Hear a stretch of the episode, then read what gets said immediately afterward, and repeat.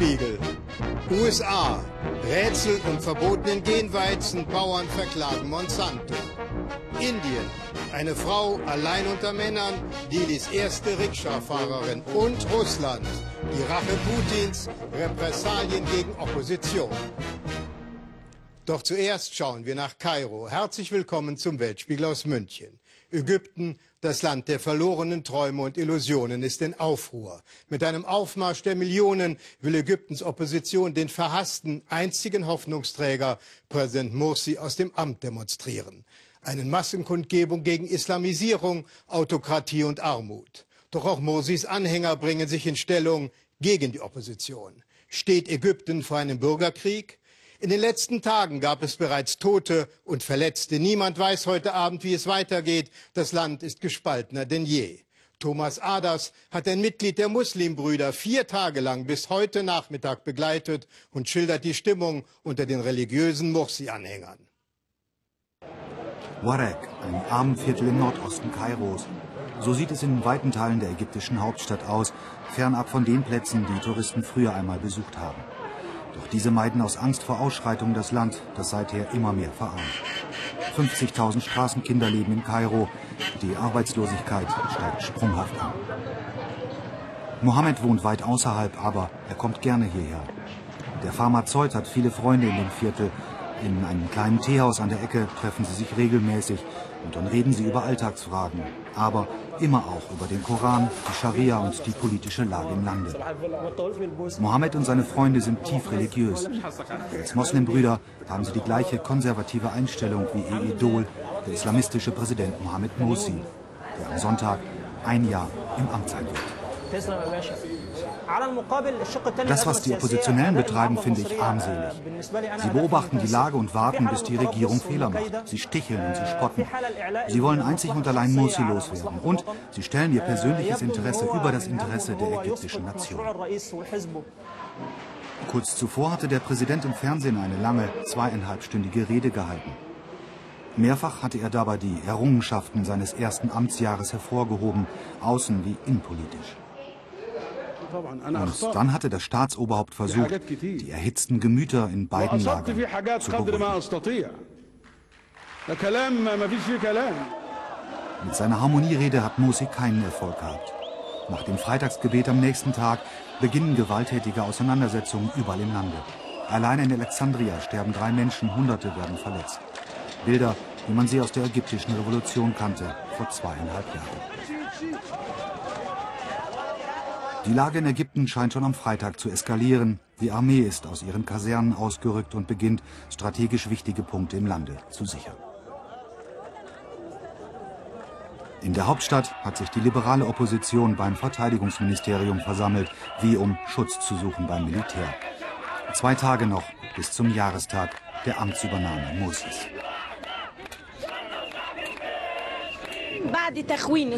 Mohammed Morsi hat in seiner Rede die Revolutionäre als Verräter beschimpft. Jetzt fordern wir, ihn zu beseitigen, als Hochverräter. Erfahrungen wie diese sind es, die vor allem die einfachen Leute wütend macht. Kilometerlange Schlangen vor den wenigen Tankstellen in Kairo, die noch Benzin verkaufen. Stunden- oder gar tagelanges Warten hat die Menschen aggressiv gemacht. Stromausfälle, Arbeitslosigkeit, dramatisch steigende Lebensmittelpreise und nun auch noch fehlender Treibstoff. Unter dem früheren Regime, da gab es auch die, die sich bereichert haben. Aber eine solche Krise wie jetzt, die gab es noch nie. Auch die Anhänger Morsis haben sich versammelt. Auf dem Vorplatz einer, wie sollte es auch anders sein, wichtigen und großen Moschee im Stadtteil Nasser City. Auch der 28-jährige Apotheker Mohammed ist gekommen, um Position zu beziehen für seinen Präsidenten. Der sei demokratisch gewählt und habe Anspruch auf weitere drei Jahre im Amt. Ich bin hier, um den Weg der Rechtsstaatlichkeit zu verteidigen, nicht für Mohammed Morsi als Person, sondern für den Rechtsstaat an sich. Dafür haben Märtyrer in der Revolution ihr Blut vergossen. Und dafür haben 13 Millionen Ägypter gestimmt, als sie Morsi zum Präsidenten gewählt haben. So demonstriert das religiöse Lager den ganzen Tag bis weit in die Nacht. Sie sehen sich als Speerspitze der Revolution, nicht etwa die Liberalen, die einen gottlosen Staat wollen. Und das können die Muslimbrüder nicht akzeptieren. Auch Mohammed, ein sehr intelligenter und überlegter Mensch, ist blind auf einem Auge. Und dass es noch immer kein Parlament gibt, schwamm drüber. Und für die wirtschaftliche Misere, so denkt er, ist nicht der Präsident verantwortlich, sondern eine Verschwörung gegen Ägypten. Die Sündenböcke stehen fest für ihn. Einer unserer Leute ist heute zum Märtyrer geworden in Alexandria. Unsere Gegner haben scharfe Munition eingesetzt. Das ist doch nicht das Gesicht unserer friedlichen Revolution, auf die wir so stolz sind. Was wir jetzt sehen, ist eine Konterrevolution, um das alte Regime wieder einzuführen. Samstag. Einige Aktivisten auf beiden Seiten haben begonnen, sich zu bewaffnen. Auch bei den Muslimbrüdern ist nicht jeder so friedfertig wie Apotheker Mohammed. Die Stimmung wird aggressiver, denn zur Stunde hat ihr politischer Gegner eine publikumswirksame Aktion gegen Morsi gestartet. Wochenlang hatte die Bewegung Tamarot, Rebellion, Unterschriften gesammelt, um von Morsi einen Rücktritt und Neuwahlen zu erzwingen. Und hier kommt die Zahl, sagt der Aktivist, es sind 22 Millionen Unterschriften. Die Opposition will eine zweite Revolution. Die Muslimbrüder aber, Salafisten und Mitglieder der radikalen Jama'a Islamiyah, wollen sie um jeden Preis verhindern. Gemeinsam beten sie am heutigen Nachmittag, nicht zuletzt, um ihren Präsidenten im Amt zu halten. Ohne ihn, so glauben sie, stürze Ägypten in die Gottlosigkeit.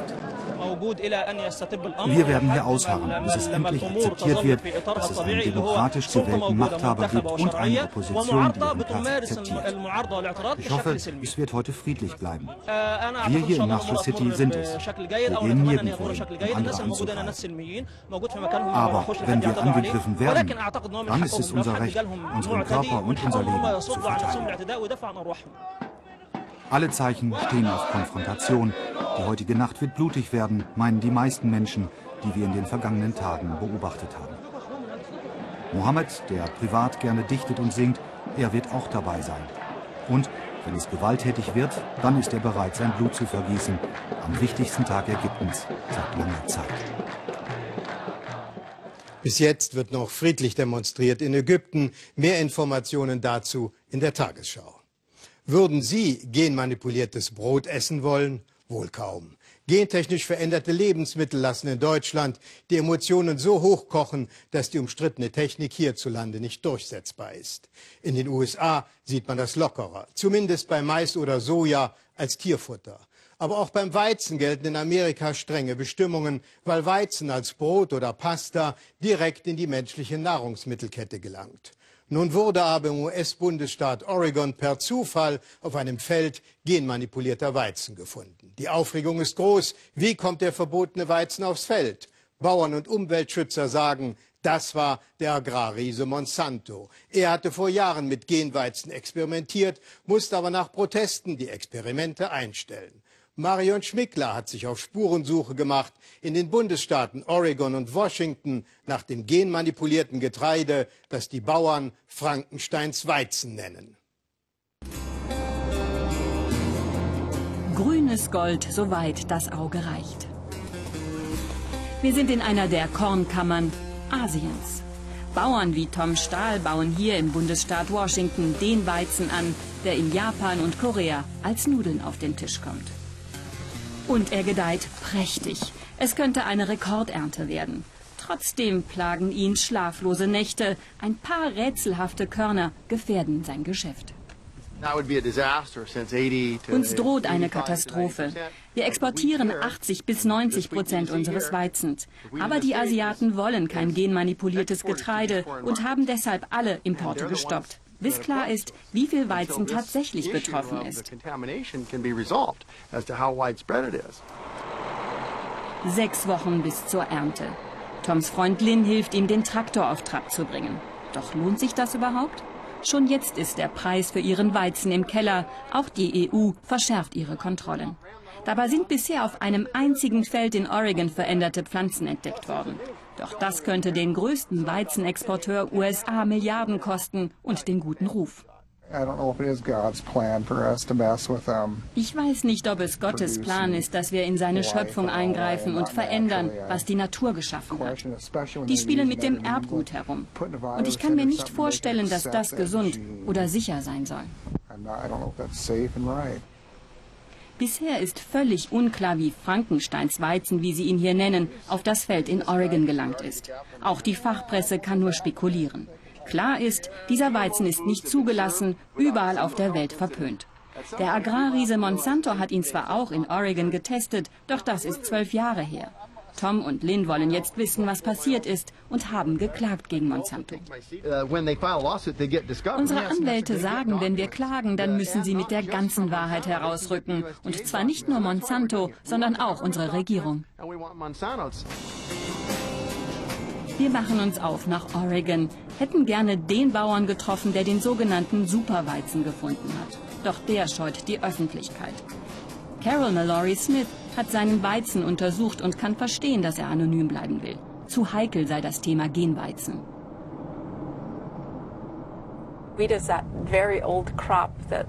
Weizen ist ein uraltes Korn, das schon in der Bibel erwähnt wird und fast sakrale Bedeutung hat. Viele Menschen lehnen veränderten Weizen ab, auch weil wir ihn anders als Soja oder Mais, vor allem in seiner reinen Form essen.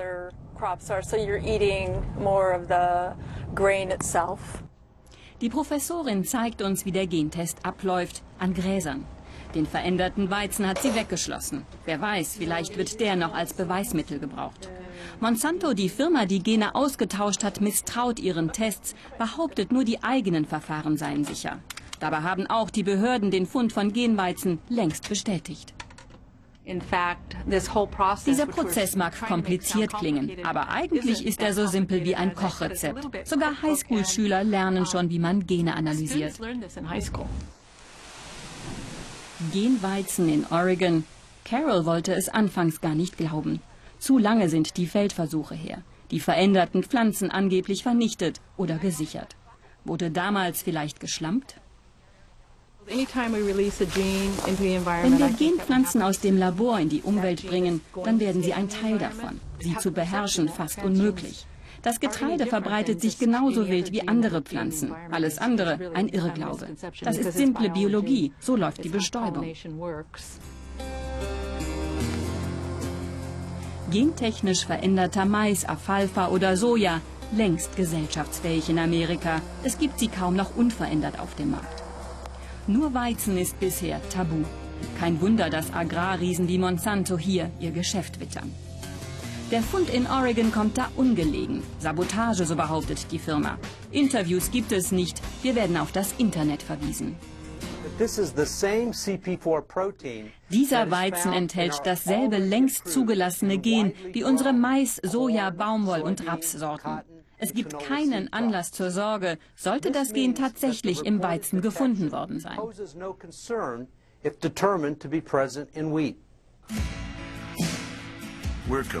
Monsanto, der Retter der Welt, so verkauft sich der Konzern in seinen Werbespots. Doppelt so hohe Erträge für die Bauern, genug Essen für die ganze Welt. Biotechnologie als Heilsbringer. Kein Wort über die Gefahren. Von wegen alles für die Bauern. Dem Konzern gehe es vor allem darum, die letzte große genfreie Bastion zu erobern, sagt Tom.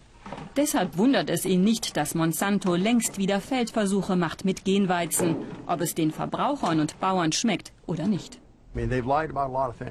Die haben uns schon so oft belogen. Ihre berühmteste Lüge Agent Orange, das Entlaubungsmittel angeblich ungefährlich, aber Vietnam leidet heute noch. Woher wissen die, dass der Genweizen sich nicht längst weiter verbreitet hat? Aber vielleicht ist ihnen das ja sogar recht. Nach dem Motto, wenn alles verseucht ist, dann haben die Verbraucher keine Wahl mehr.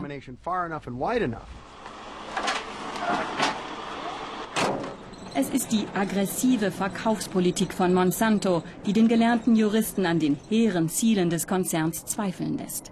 Wer etwa Saatgut kauft, darf die Reste im nächsten Jahr nicht nutzen, so wie es früher üblich war. Ihre Inspektoren sprühen das Monsanto-Pflanzenschutzmittel auf die Felder.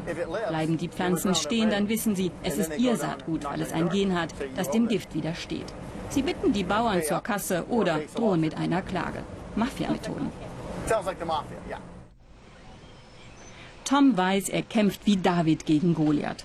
Und es bleibt nicht viel Zeit, denn wenn der Gengeist einmal aus der Flasche ist, dann dürfte er nicht mehr zu stoppen sein. Guckt mal, zeigt er uns, der fruchtbare Boden hier hat schon seinen Großeltern gute Ernten beschert. ganz ohne Biotechnologie. Keine der Genpflanzen hat uns weitergebracht. Die Erträge nicht größer, der Nährwert nicht höher, der Geschmack nicht besser. Aber sie bescheren diesen Konzernen ein großes Geschäft. Die wollen uns nur in ihre Fänge bekommen. Der Genweizen im Westen, er bleibt ein großes Rätsel. Auch wenn die Behörden versichern, es handle sich um ein einzelnes Ereignis, das Image des amerikanischen Weizens könnte auf Dauer weltweit angekratzt sein. Sie erinnern sich, liebe Zuschauer, in den letzten Monaten hat auch der Weltspiegel mehrfach über das Schicksal indischer Frauen berichtet. Es waren grausame Geschichten über Unterdrückung, Rechtlosigkeit und Vergewaltigung. Das Thema hat uns keine Ruhe gelassen. Deshalb wollen wir Ihnen heute eine Frau vorstellen, die all das auch erlebt und überstanden hat. Ihre Geschichte macht Mut Sunita, so heißt die kämpferische Inderin, ist heute 37 Jahre alt, lebt allein in der Hauptstadt Delhi und ist dort die erste und bislang einzige Rikscha-Fahrerin unter 60.000 männlichen Kollegen. Unser Korrespondent Christian Dreißigacker durfte sie einen Tag lang auf ihren halsbrecherischen Touren begleiten. Unübersichtlich, chaotisch, ohrenbetäubend laut und stinkend. Es ist der alltägliche Verkehrswahnsinn in Delhi.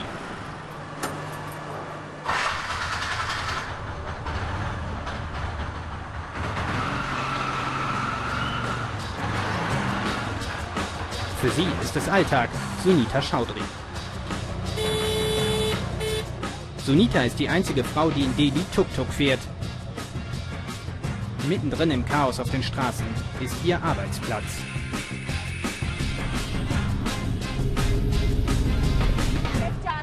Ich halte Augen und Ohren offen, damit niemand plötzlich vor dir einschert, keiner dir hinten drauf fährt und du auch niemanden. Man muss immer die Sicherheit im Auge haben, deine eigene und die der anderen.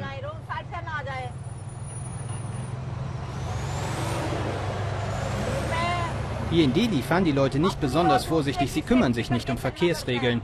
Es ist hart hier draußen.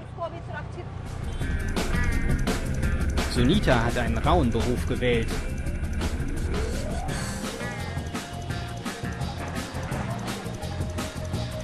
Einem, dem viele Leute mit wenig Respekt begegnen. Das Leben ist ein Kampf, steht hinten auf ihrer Rikscha. Sunita hat sich durchgesetzt, nicht nur im Straßenverkehr. Drei Jahre habe ich um die Lizenz gekämpft. Für die Behörden war ich als Frau ein spezieller Fall. Als ich sie hatte, ging es mit der Rikscha weiter. Eine zu mieten war schwierig. Die Verwaltung hatte damit einfach keine Erfahrung. Jetzt habe ich eine, die nur ich fahren darf, niemand sonst.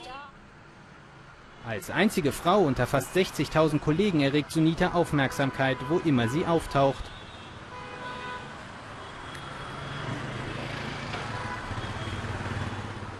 meist die von Männern. Tuk-Tuk fahren als Frau. Für viele war das bis vor kurzem undenkbar.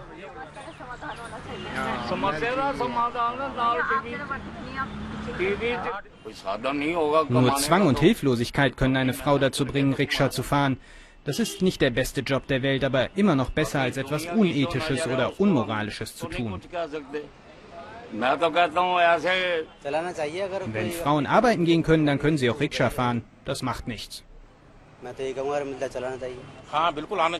Es sollten mehr Frauen fahren. Das würde Frauen ein Gefühl von Sicherheit geben, besonders abends, wenn sie alleine sind. Vielleicht sind das Einzelmeinungen. Wir hatten eher Ablehnung von Sunitas männlichen Kollegen erwartet. Sunitas Heimatdorf rund 100 Kilometer nordöstlich von Delhi. Bevor Sunita in die Stadt kam, wurde sie verheiratet. Da war sie erst 14 Jahre alt und lebte mit ihrem Mann weit weg von der Familie. Ein Jahr ging alles gut, doch dann eines Tages schlugen ihr Mann und seine Freunde sie zusammen. Als sie bewusstlos wurde, hielten sie Sunita für tot. Sogar ihr Grab hatten sie schon ausgehoben. Traditionell verlangt die Familie des Mannes Mitgift und wenn die nicht gezahlt werden kann, dann foltern sie dich. Einige Frauen begehen dann sogar Selbstmord. Irgendwie gelang es Sunita zu fliehen. Monatelang lag sie danach im Krankenhaus. Ihre Familie wusste davon nicht, sie hielten ihre Tochter schon für tot. Sich daran zu erinnern, fällt ihr noch immer schwer. Das war die schlimmste Zeit meines Lebens. Jetzt aber lebe ich ein normales Leben und versuche, die Vergangenheit zu vergessen. Dass sie jetzt Tuk-Tuk fährt, sagt Sunita, würde niemand im Dorf akzeptieren. Ihre Eltern wissen deshalb auch gar nicht so genau, was sie da macht in Delhi. Aber weil sie in der großen Stadt arbeitet, genießt sie Respekt. Und das macht auch die Eltern stolz.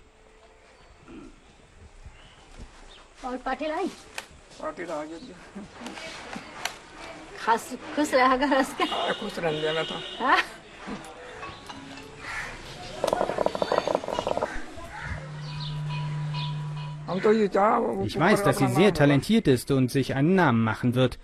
Sie wird es weit bringen im Leben. Das wünsche ich ihr.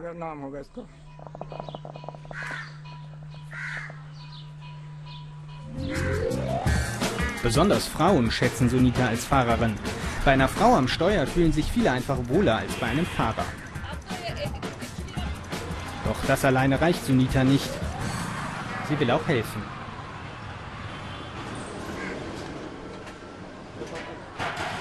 Inzwischen kennen viele ihre Telefonnummer und rufen sie an, wenn sie Hilfe brauchen. Zum Beispiel, weil der Mann gewalttätig wird. So war es auch bei Nirmala. Er hatte versprochen, mich zu heiraten, aber das hat er vier Jahre lang nicht getan. Dann hat er angefangen, mich zu schlagen. Er sagte, das ist doch der Beweis, dass du meine Frau bist. Für mich war die einzige Lösung, ihn zu verlassen. Bei Sunita fand sie Unterschlupf, sie ging mit ihr zur Polizei, war einfach da für sie. Sunita war meine Rettung in einer Zeit, in der ich viel gelitten habe und sie wird mir auch helfen, mein Leben wieder ganz in Ordnung zu bringen.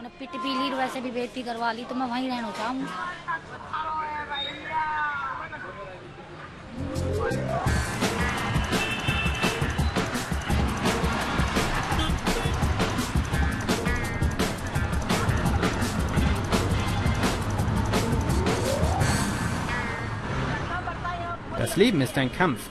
Wenn ich morgens das Haus verlasse, dann bete ich darum, dass Gott mich beschützt vor den Launen der Stadt. Dass ich das Leben anderer beschütze und nichts passiert, weil ich einen Fehler gemacht habe. Die Welt um sie herum jeden Tag ein Stückchen besser machen, das ist Sunitas Antrieb, erzählt sie uns. Sie hat noch viel zu tun in Delhi.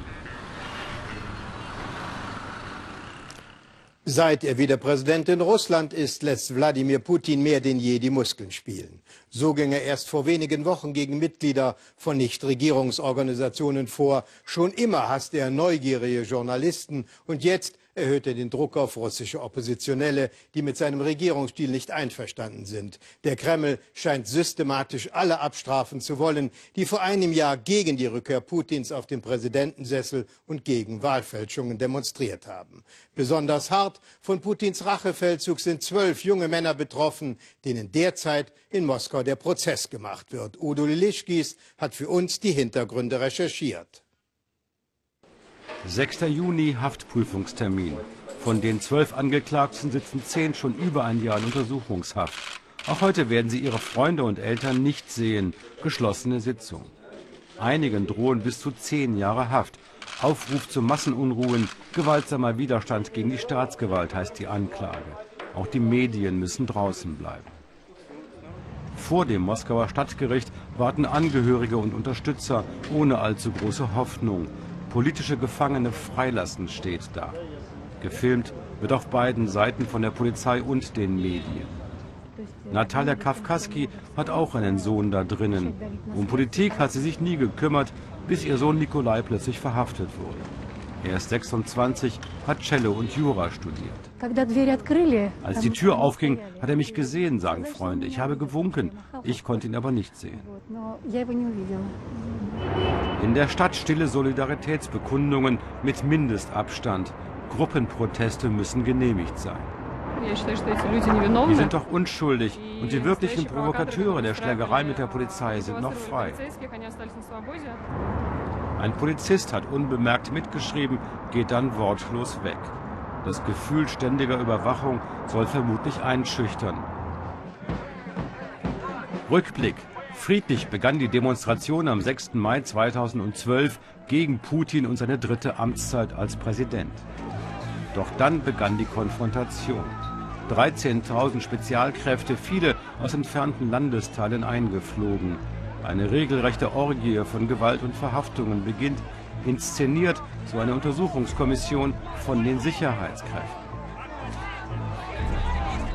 Inzwischen haben Fahnder, Journalisten und Menschenrechtler unzählige Videos ausgewertet. Hier die Schlüsselszene mit Nataljas Sohn Nikolai.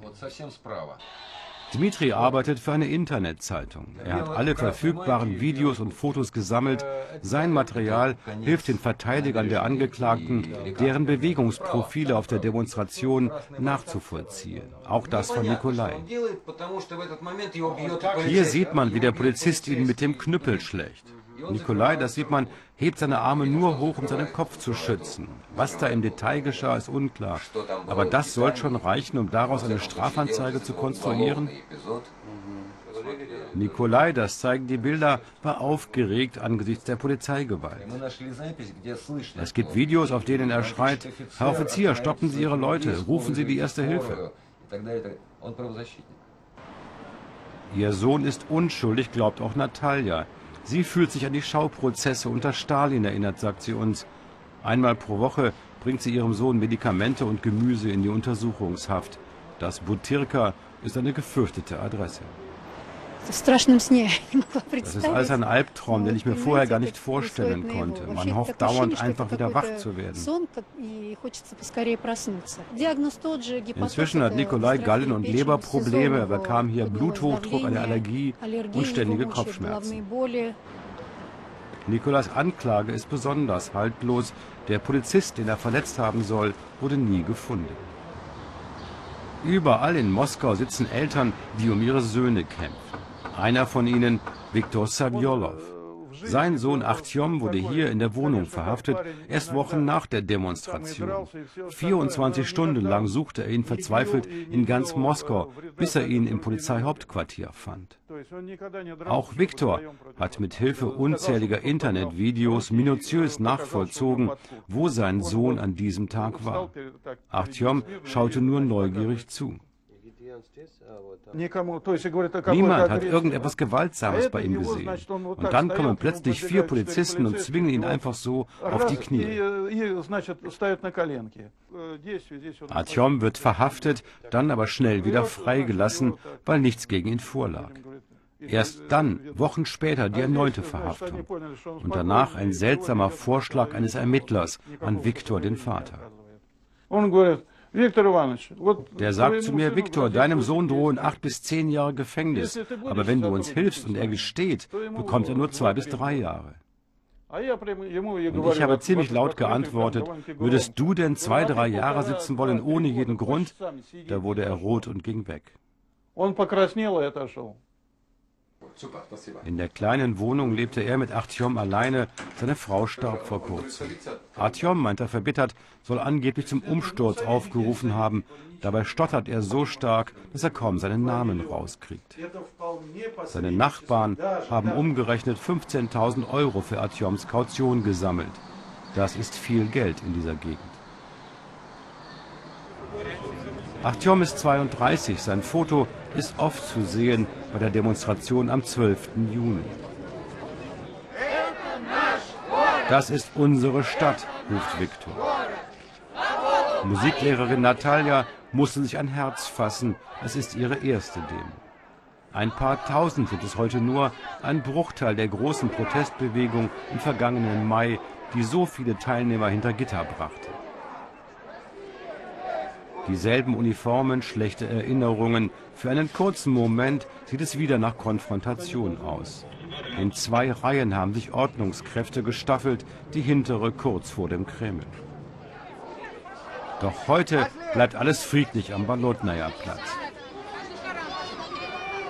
Hier wurden ihre Söhne vor einem guten Jahr verhaftet. Es hat ihr Leben schlagartig verändert.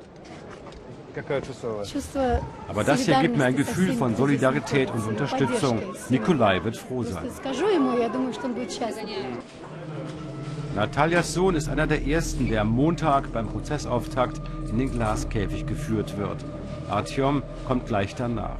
Zwei junge Moskauer, die vermutlich für Jahre in Straflagern verschwinden. Das Fernsehen muss wieder draußen bleiben, die wenigen Bilder stellt das Gericht. Selbst die Rechtsanwälte befürchten einen politischen Schauprozess. Ich bin Ingenieur und daran gewöhnt, mich mit logischen Abläufen zu beschäftigen, mit vernünftigen. Aber unser jetziges Gerichtssystem hat damit nichts mehr zu tun.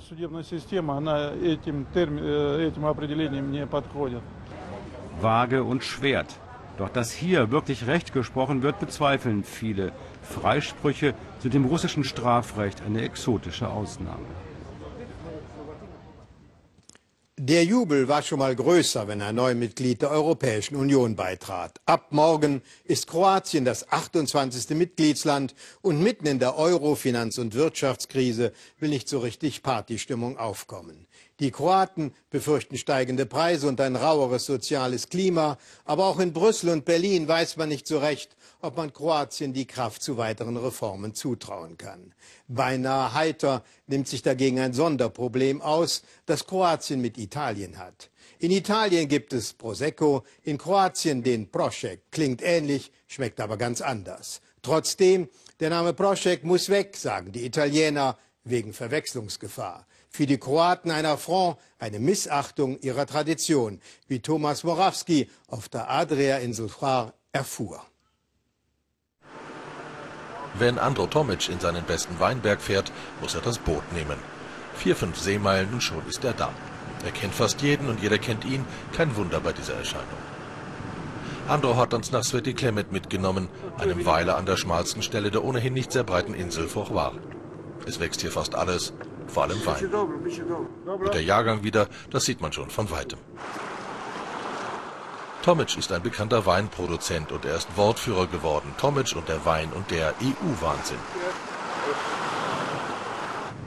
Dies sind die Poschip-Trauben, aus denen nicht irgendein Wein gemacht wird, sondern ein Kulturgut, Proschek. Ein goldener Saft mit reichlich Prozenten. Und genau den soll es ab dem Eintritt Kroatiens in die Welt der EU-Vorschriften nicht mehr geben, jedenfalls nicht unter diesem Namen. Im Weinkeller von Andro Tomic. Man sieht gleich, es wird Geld verdient mit diesem sehr speziellen Tropfen. Sein Name, eine Provokation jedenfalls für Freunde des italienischen Weines. Proschek klingt so ähnlich wie Prosecco. Es sind aber zwei völlig unterschiedliche Weine. Proschek klingt genauso, fanden die italienischen Wettbewerbshüter, die ihren Prosecco gegen den Rest der Welt verteidigen und die dafür einen Markenschutz für regionale Besonderheiten durchgesetzt haben, ganz im Gegensatz zu den Kroaten. Über 100 Jahre alt ist diese Marke. Niemand störte sich bislang daran. Markenschutz war nicht nötig. Keiner trank des anderen Wein. Verwechslung ausgeschlossen. Historisch gesehen stammt Proschek sogar aus Italien. Dort in Italien wurde einst ein Proschek-Wein hergestellt, genauso wie wir ihn heute herstellen. Das hat mein alter Italiener aus dieser Gegend erzählt. Er sagt mir, wir haben auch einen solchen Wein, den gleichen Typ Wein gemacht wie ihr. Weinbau auf Qua. Wahrscheinlich gibt es das schon seit 2000 Jahren. Gute Rebsorten tauschte man aus, hier setzte sich der Proschek durch. Aber die Reblaus, die harte Arbeit, Handarbeit, die damals niedrigen Preise, die Landflucht. Die Traumlandschaft erzählt eigentlich mehr von Albträumen. Man muss schon Berufsoptimist sein wie Andro, um da seine Träume zu bewahren. Ich bin hier geboren, die Insel bedeutet mir alles. Ich habe mich so an die Insel gewöhnt, dass ich nirgends anders leben kann. Ich habe schon in Zagreb gelebt und in Paris, aber nur die Insel gibt einem das besondere Gefühl von Sicherheit. Eine Welt ohne Proschek für Andro völlig unvorstellbar. Mit der Landschaft und ihren Produkten machen sie zwar ordentliche Geschäfte, aber die kroatischen Unterhändler, die das Land in acht Jahren Verhandlungen in die EU führten, hatten das Problem des Markenschutzes für den Proschek einfach vergessen. Andere Themen waren wichtiger, Korruption, Wirtschaft, Justiz, so etwas. Es hat sich keiner darum gekümmert. Die Ministerien machten nichts. Das ist meine Arbeit, der Wein. Ich habe darauf bestanden, dass diese Gebiete auch berücksichtigt werden. Es kommen ja viele Menschen, die sich dieses Wunder anschauen. Es gibt regelrechte Amphitheater aus Weinbergen. Dol, eines der nächsten Dörfer, die Kneipe ist immer offen, man setzt viel Flüssiges um auf War. Nicht immer Alkohol, vor allem nicht immer Proschek. Europa und Prosecco, da haben sie schon ganz andere Dinge ausgesessen hier.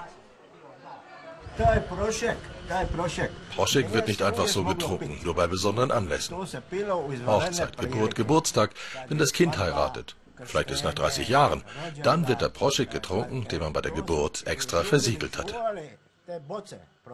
Die Sache mit den Kindern bringt uns nämlich näher an die Frage, warum sowas ein unantastbares Kulturgut sein soll. Besuch bei Mate, dem Gemeindevorsteher. In einer Garage am Hafen hat er sein Geheimnis gelagert, Proschek, Hausmarke. 20.000 Produzenten soll es geben, kleine, große Industriebetriebe für die Touristen. So viele Winzer, so viele Sorten. Auch Mate hat ein paar Liter in Sicherheit gebracht für seine Kinder. Alles Bio sowieso. Ich habe für meine, meine Kinder, das ist so, hat meine Tochter geboren, das ist Prosecco von 2002 und mein Sohn 2007, ja. Und das ist für heiraten, für diese Zeit. Proschek ist eben ein Freund für ganz besondere Stunden. Wenn der Pfarrer kommt, der Arzt oder es ist Hochzeit, nur dann gibt es einen Schluck. Vielleicht noch, wenn das Fernsehen kommt. So wie der Honig fast. Prost. Auch Mathe kann nicht glauben, dass man ihnen das hier nehmen will. Es ist keine Frage des Geschmacks, es ist eine Frage des nationalen Stolzes. Oh, das ist gut. Zurück zu Andro. Sichtweite an diesem Tag 100 Kilometer mindestens. Besuch im Ausflugslokal aus der Zeit, als die Habsburger das Meer und große Teile Südosteuropas beherrschten. Eine Art EU in klein. Keine schlechte Zeit findet Ambro auch 100 Jahre danach. Denn damals ließ man sie einfach machen. Proschek ist reine Natur. Da wird kein Zucker oder irgendetwas anderes dazugegeben. Er ist so, wie ihn Gott uns gegeben hat. Wenigstens umetikettieren müssten sie ihn jetzt. Die Hausmarke hat aber sowieso keinen Aufdruck. Problem gelöst. Und Brüssel ist weit. Das war für heute der Weltspiegel aus München. Am nächsten Sonntag sehen Sie eine Reportage aus Bhutan. Das Recht auf Glück hat dort Verfassungsrang. Der König spricht vom Bruttonationalglück. Unsere Beiträge können Sie wie immer im Internet noch einmal sehen und auf Facebook darüber abstimmen. Ich wünsche Ihnen noch einen schönen Sonntagabend.